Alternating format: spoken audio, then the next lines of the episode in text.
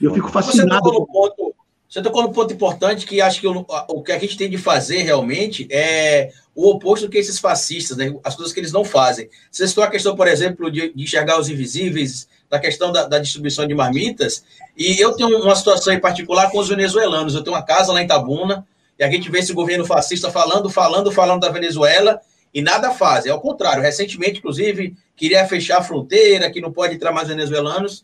E na minha casa lá em Tabuna, eu cheguei a abrigar, João, 17 venezuelanos.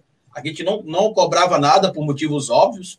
É, meu pai ajudava, inclusive, alguns deles a tentar conseguir emprego. Meu pai acabou descobrindo também que tinha um grupo que estava passando por trabalhos análogos à escravidão, trabalhando em um parque para receber um, uma quantia muito pequena. E hoje, na minha casa, só tem um venezuelano.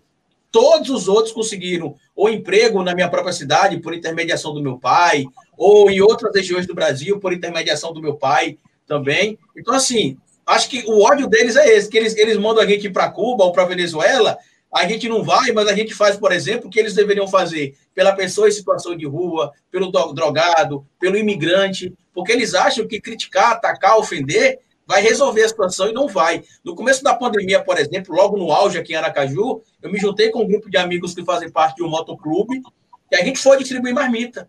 Em várias regiões aqui, em porta de hospital, porque tem gente que vem do interior e não tem o que comer, em região de, que tem aqui também, óbvio que na, não na mesma proporção que a Cracolândia, mas tem a região aqui também que, que a gente vê pessoas que estão lá na situação de rua. Eu acho que eles, eles ficam incomodados também por isso.